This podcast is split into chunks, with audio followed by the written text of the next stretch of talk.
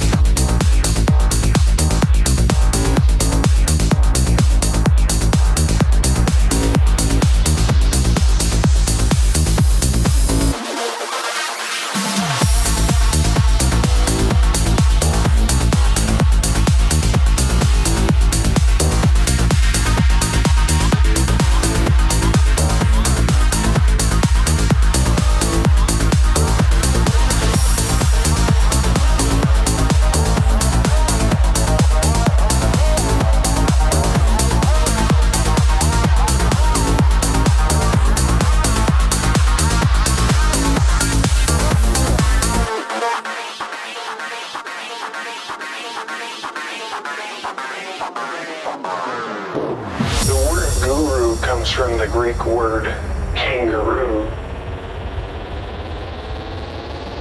And it awakens you to a waking reality that's more awake than what you're awake to now. The most sophisticated form of spirituality.